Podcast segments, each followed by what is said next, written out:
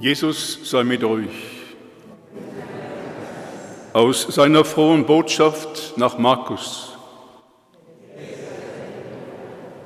In jener Zeit traten Jakobus und Johannes, die Söhne des Zebedeus, zu Jesus und sagten, Meister, wir möchten, dass du uns eine Bitte erfüllst. Er antwortete, was soll ich für euch tun?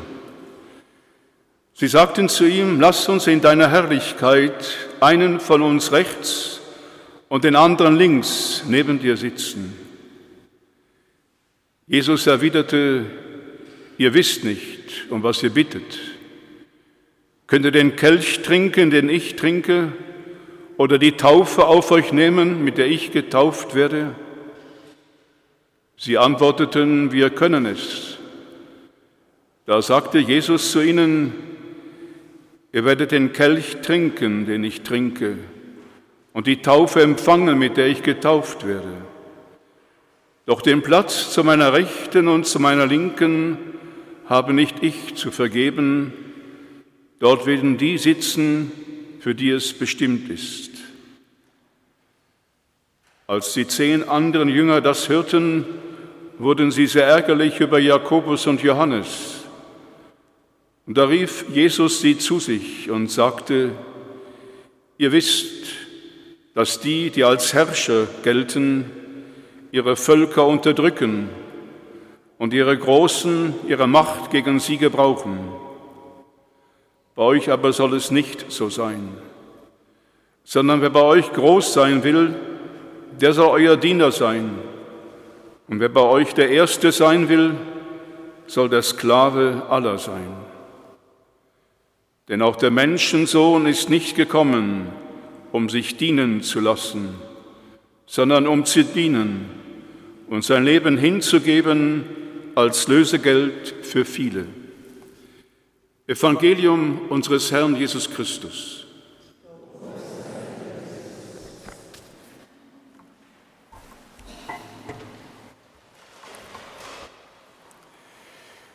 Liebe Schwestern und Brüder,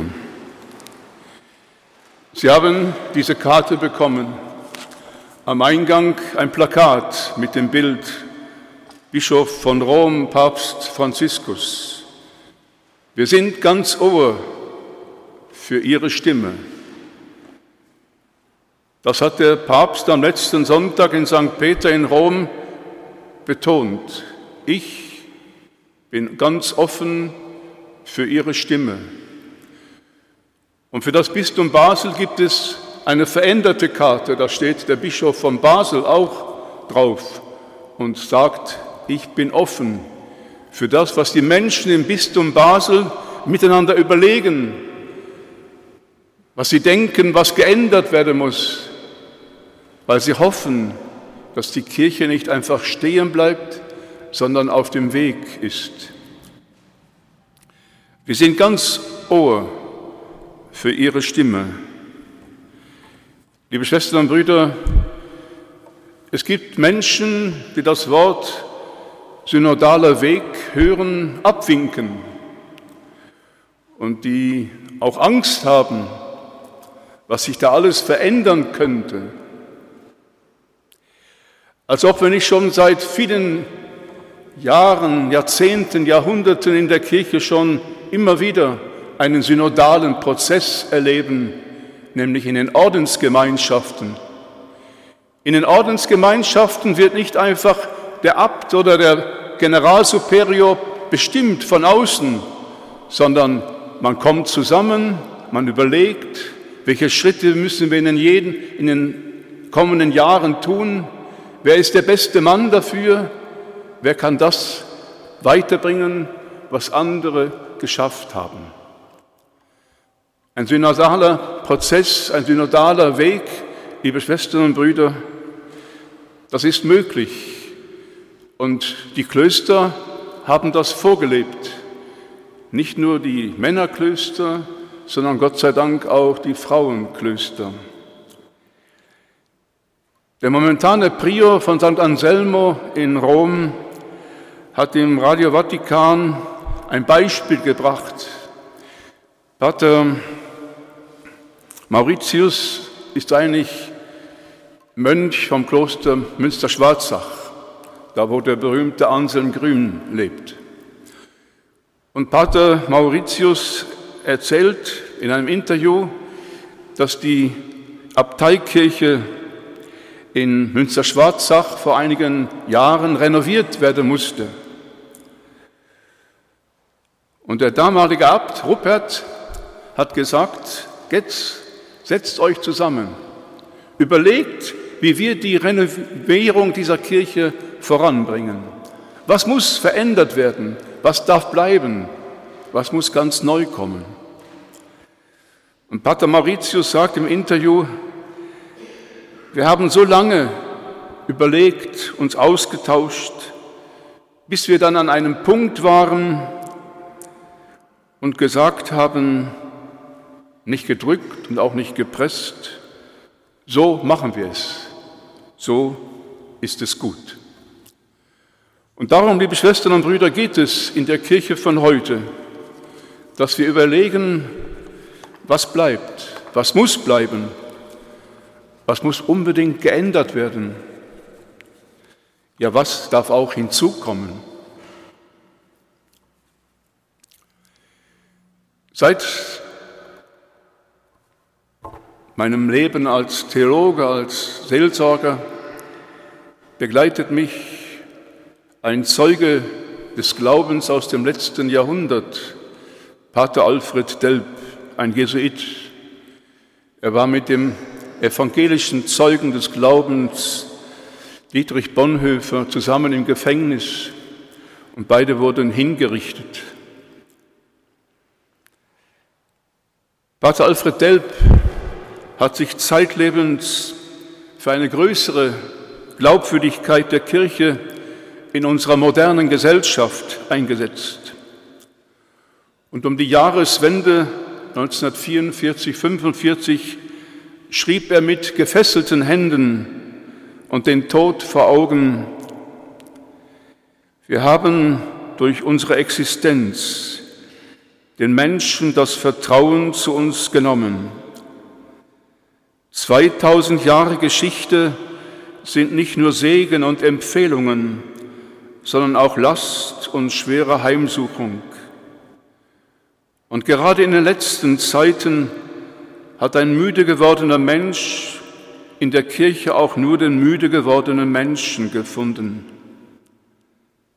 der dann auch die Unehrlichkeit beging, seine Müdigkeit hinter frommen Worten und Gebärden zu tarnen. So schrieb Alfred Delp 1944. Passen diese seine Worte nicht gerade auch in unsere Zeit? Pater Alfred Delp hat gespürt in seiner Zeit, dass die Zeitgenossen sich mit ihrer Hoffnung und Not nicht mehr in der Kirche heimisch fühlen und aufgehoben wissen. Pater Delp hatte Sorge, dass der Zug der Zeit in eine völlig andere Richtung fährt als der Zug der Kirche und zudem noch mit unterschiedlichem Tempo. Delp litt zunehmend unter den Vorstellungen, dass das Haus der Kirche leer und leerer werden könnte. Wir alle wissen es, liebe Schwestern und Brüder, seit Delps Zeiten haben viele Menschen die Kirche verlassen. Und manch einer ist innerlich ins Exil gegangen oder fühlt sich heimatlos in der Kirche. Und das stellt uns alle in Frage, wo immer wir als Christen stehen. Was ist die Kirche? Wie versteht sie sich selbst? Was ist die Kirche für mich? Was können wir tun, damit wir glaubwürdiger Kirche werden?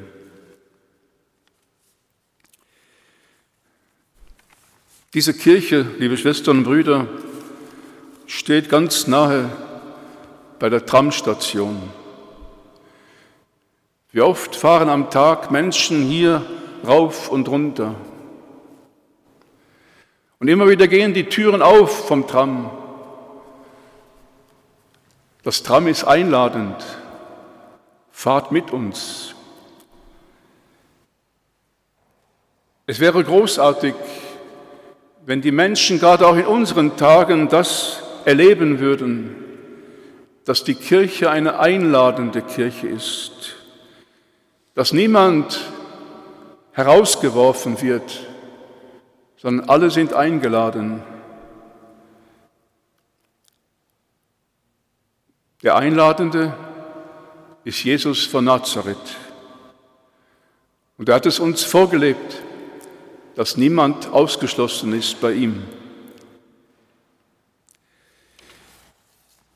Liebe Schwestern und Brüder,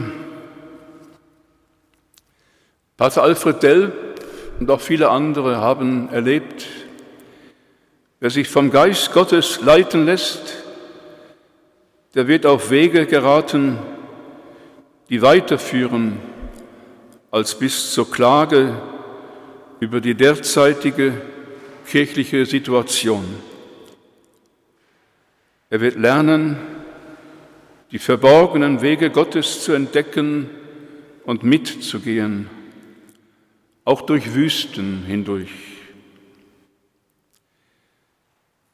Diese Kirche hier an der Straße, beim Tram, ruft alle Menschen und auch uns immer wieder, Kirche mitten in der Welt zu sein, eine einladende Kirche.